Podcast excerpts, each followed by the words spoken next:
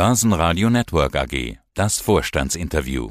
Ja, guten Tag. Mein Name ist Robert Machtlinger. Ich bin der Vorstandsvorsitzende der FACC AG, ein Unternehmen, das sich mit Leichtbaukomponenten für die Luftfahrzeugindustrie beschäftigt. Halbjahreszahlen beim Luftfahrtzulieferer FACC.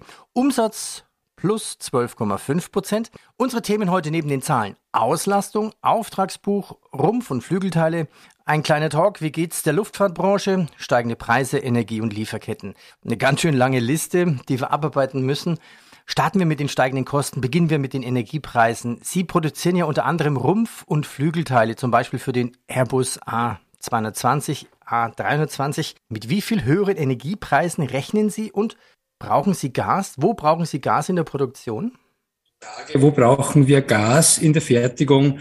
Wir benötigen äh, Gas, um Prozesswärme zu erzeugen, wobei ein Großteil der Wärmeenergie, die wir benötigen, beziehen wir aus heißen Quellen. Das heißt, die FACC hat beginnend im Jahr 2007 die Wärmeenergie umgestellt auf Geothermiewärme. Und im Gesamtenergieverbrauch ist der Gasanteil im Großen und Ganzen bei uns 17 Prozent. Und diese 17 Prozent Gasenergie, die wir benötigen, die können wir, das tun wir bereits, auch umstellen auf äh, Erdölressourcen als ein Beispiel. Und die Geothermie, kann ich mir vorstellen, ist sehr, sehr günstig wahrscheinlich. Die Geothermie ist für uns eine sehr wichtige Energiequelle. A, kommt sie aus dem Boden, ist quasi CO2-frei, steht immer zur Verfügung und hat uns, wie schon erwähnt, wir haben diese Energietransformationen bereits 2007 begonnen, auch erheblich geholfen, Kosten einzusparen. Das heißt, wir sind heute im Energiekostenbereich sehr konkurrenzfähig, weil wir das halt für uns nutzen und auch nicht ganz unabhängig, aber doch zum großen Teil unabhängig von, äh, von globalen Ressourcen. Ja, und somit äh, zahlt sich die Investition der Vergangenheit heute doppelt aus. Zurück zur Eingangsfrage auch. Mit wie viel höheren Energiepreisen rechnen Sie? Ja, wir gehen derzeit davon aus, dass wir kaufen Energie zu und äh, haben hier langfristige Verträge, sprich Energie-Hedging. In der Regel hedgen wir Energie äh, für eine Phase von etwas mehr als zwei Jahren dort aber nie 100 Prozent, sondern je nach Marktlage zwischen 50 und 75 Prozent und 25 Prozent oder 25 bis 50 Prozent wird im Wesentlichen am freien Markt zugekauft. Und das, was wir heute nicht gehatcht haben, ist natürlich äh, dem Energiepreisanstieg ausgesetzt und wir gehen davon aus, dass die Energiekosten in der FACC derzeit monatlich um 250 bis 350.000 Euro höher sind wie vor, wie vor der Energiekrise. Also im überschaubaren Bereich und für uns managebar. Aber ich habe richtig verstanden, monatlich sagten Sie. Monatlich, monatlich, ja. Mhm. Ja, da kommen jetzt noch mehr Kosten drauf für vielleicht höhere Lieferketten, Transport. Wie sieht es da bei Ihnen aus? Ja, gerade im, ähm, im Material-Logistikbereich verfolgen wir seit drei Jahren eine Lokal-for-Lokal-Strategie. Das heißt, wir konsolidieren Supply Chains für europäische Produkte, äh, hauptsächlich in Mitteleuropa, für den amerikanischen äh, Markt im amerikanischen Bereich und für ähm, chinesische Produkte, allen voran Comac, bauen wir eine Supply Chain in China auf. Das heißt, drei wesentliche Punkte. Konsolidieren der Supply Chain und generieren von mehr Volumen bei weniger Lieferanten. Reduzieren von Logistikkosten, da sind wir auf einem guten Weg. Also wir haben derzeit für den europäischen Gebrauch fast das gesamte Material in Europa an der Hand. Und der dritte Punkt ist das vertikale Integrieren. Das heißt, Services beziehungsweise Materialien, die wir vor drei Jahren noch zu 100 Prozent zugekauft haben, fertigen wir auch äh, mittlerweile intern. Das heißt, wir haben die Fertigungstiefe erhöht. Das bringt uns eine gewisse Unabhängigkeit von Lieferantenketten und Supply Chains, auch Logistik, eine Erhöhung der Flexibilität, eine Verbesserung der Qualität und damit einhergehend auch eine Reduktion der Preise. Also wir haben hier vor drei Jahren schon begonnen und auch das zahlt sich heute aus. Wir sind hier zwar natürlich auch betroffen von den globalen Entwicklungen, Wir haben das aber relativ gut im Griff. Nennen wir Zahlen. FACC steigert im ersten Halbjahr den Umsatz um 12,5 Prozent auf 270 Millionen Euro. Ja, und hat das Ergebnis vor Zinsen und Steuern, also das berühmte EBIT, auf 6,1 Millionen Euro verdoppelt. Nach Steuern drehte das Ergebnis von 3,2 Millionen auf minus 0,5 Millionen Euro. Jetzt haben wir uns über die Kosten unterhalten. Diese höheren Kosten, können Sie die teilweise an Ihre Kunden weitergeben? Ich kann mir vorstellen, mit Airbus und Co. lässt sich hart verhandeln. Nein, es gibt solche und solche Verträge. Manche der Kosten sind laut Vertrag eskalierbar, sprich können wir weitergeben. Andere Kosten können wir nicht weitergeben. Von Vertrag und Commodity zu Commodity verschieden.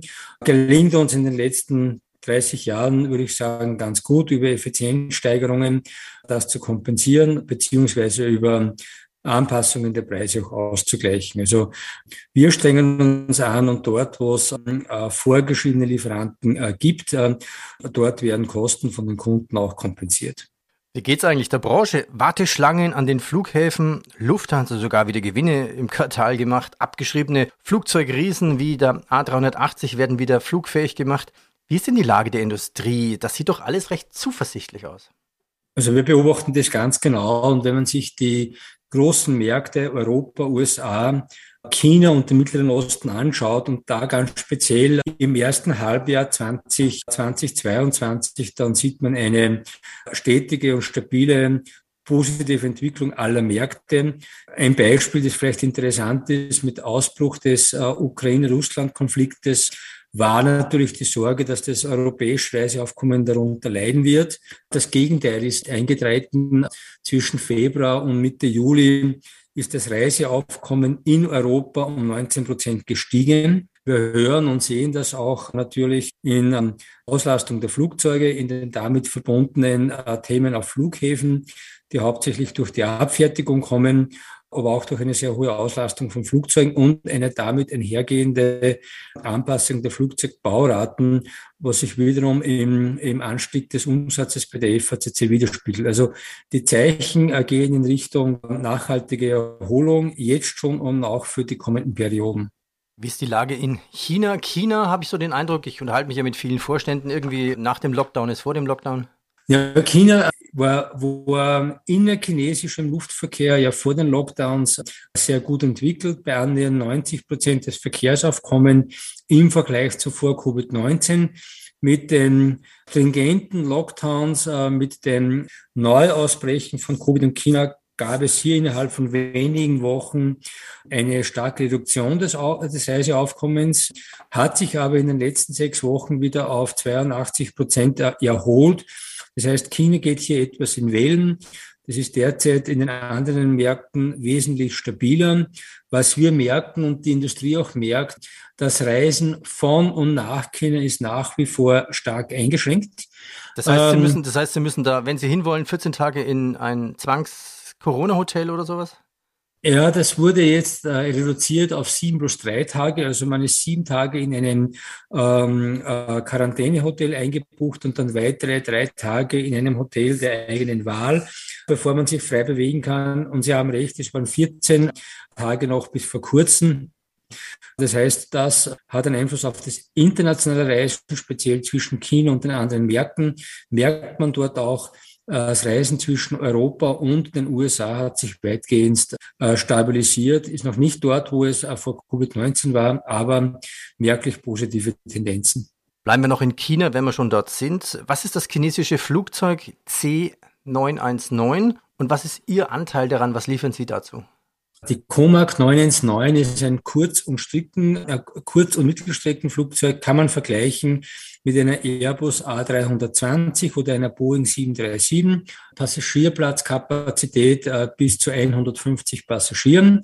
Und das Flugzeug Comac 919 hat jetzt gerade im August das Flugtestprogramm abgeschlossen. Das heißt, alle Flugtests wurden durchgeführt und äh, positiv abgeschlossen.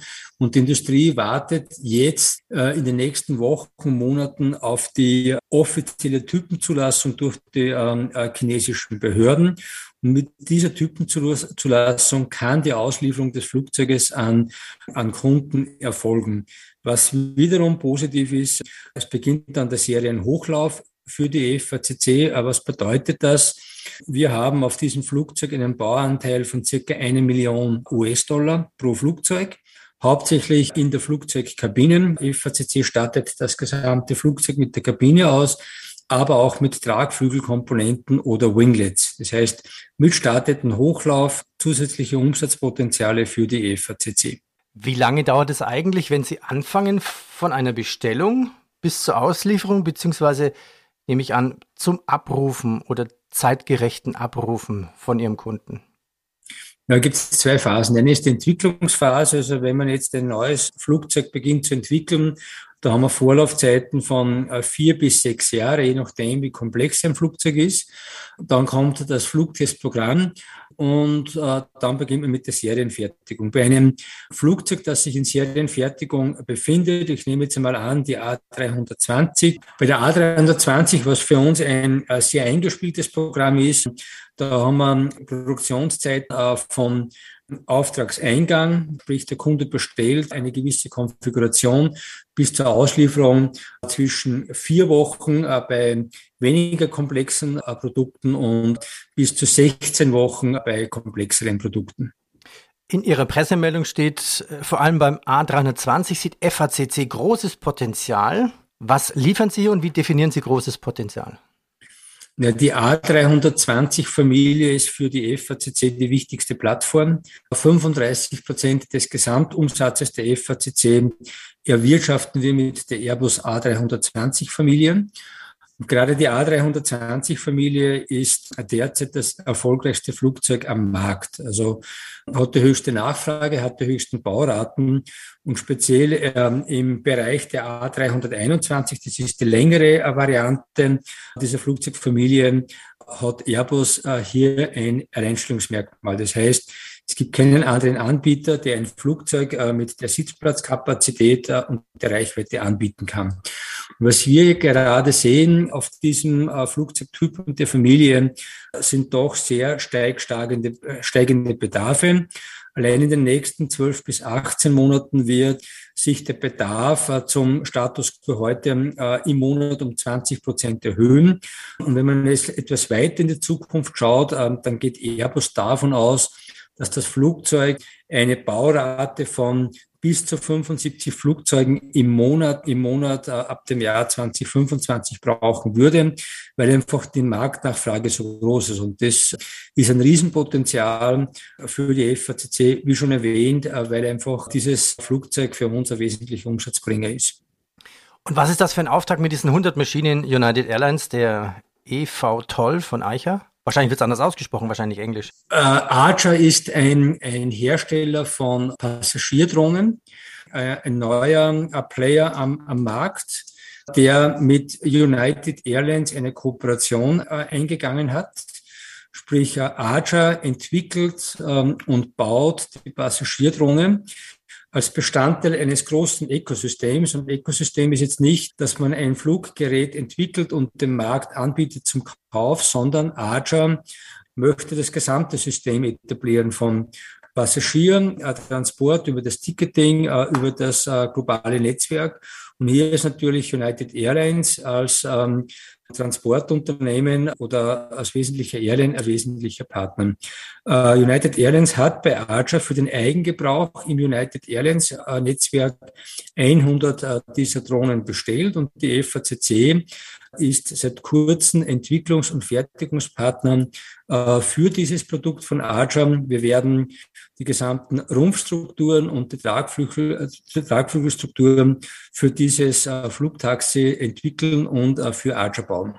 Gibt es den Prototyp schon? Sind Sie schon damit geflogen? Es gibt einen Prototypen ähm, in einer etwas kleineren Version, also gescaled. Ähm, mit dem werden auch erste Flugtests durchgeführt. Ich bin mit dem Gerät noch nicht geflogen, äh, sowohl, ähm, aber jedoch mit einem anderen Gerät, mit unserem anderen äh, Fluggerät, den wir für äh, IHANG bauen. Wie gesagt, Archer befindet sich jetzt in der Entwicklung der Serienkomponenten. Wir sind dort wesentlicher Partner. Erstauslieferungen sind geplant für das Jahr 2023 mit Zertifizierung und Abschluss der Flugtestprogramme mit dem Jahr 2024 und Inbetriebnahme und erste Passagiertransporte gemeinsam mit, mit United Airlines im Jahr 2024. Das ist der grobe Plan.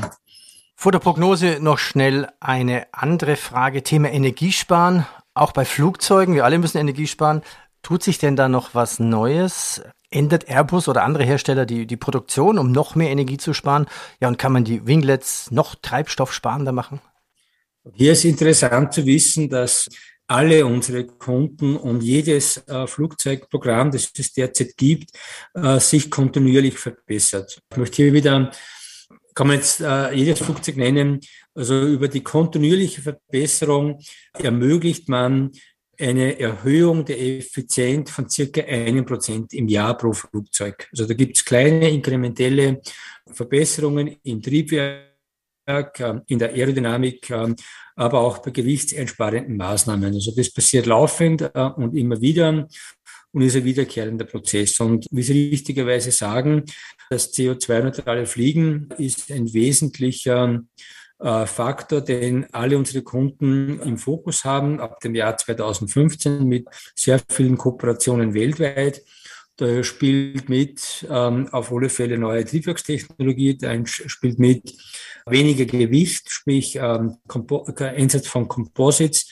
Da spielt aber auch mit ähm, neue Materialien und Prozesse, um das Fertigen äh, von Leichtbaukomponenten wirtschaftlicher zu machen. Ähm, alles Themen, mit denen wir uns beschäftigen, alles Zukunftsthemen, die wir laufen, mit unseren Kunden abstimmen ja, und äh, ich glaube, da gibt es ein sehr gutes und viel Potenzial für Leichtbaukomponenten und speziell auch für die FACC.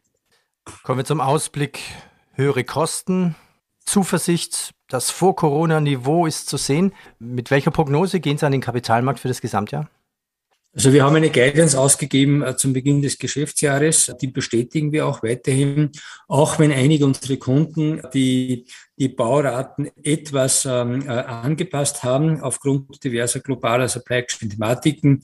Die hatten wir schon befürchtet. Das heißt, diese Announcements haben für uns keine Auswirkungen. Wir bestätigen das zehnprozentige Wachstum im Jahr 2022 und eine Verdreifachung des operativen Ergebnisses im Vergleich zum letzten Jahr.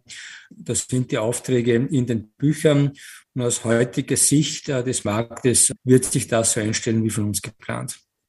Herr Machtlinger, vielen Dank. Danke Ihnen. Bitte gerne. Danke fürs Gespräch. Und immer guten Flug, würde ich sagen. Ja, kann man brauchen. Börsenradio Network AG. Quartalsbericht. Hat Ihnen dieser Podcast der Wiener Börse gefallen? Dann lassen Sie es uns doch wissen und bewerten Sie unseren Podcast mit vollen fünf Sternen. Vielen Dank und bis zum nächsten Podcast. Alles rund um Börse.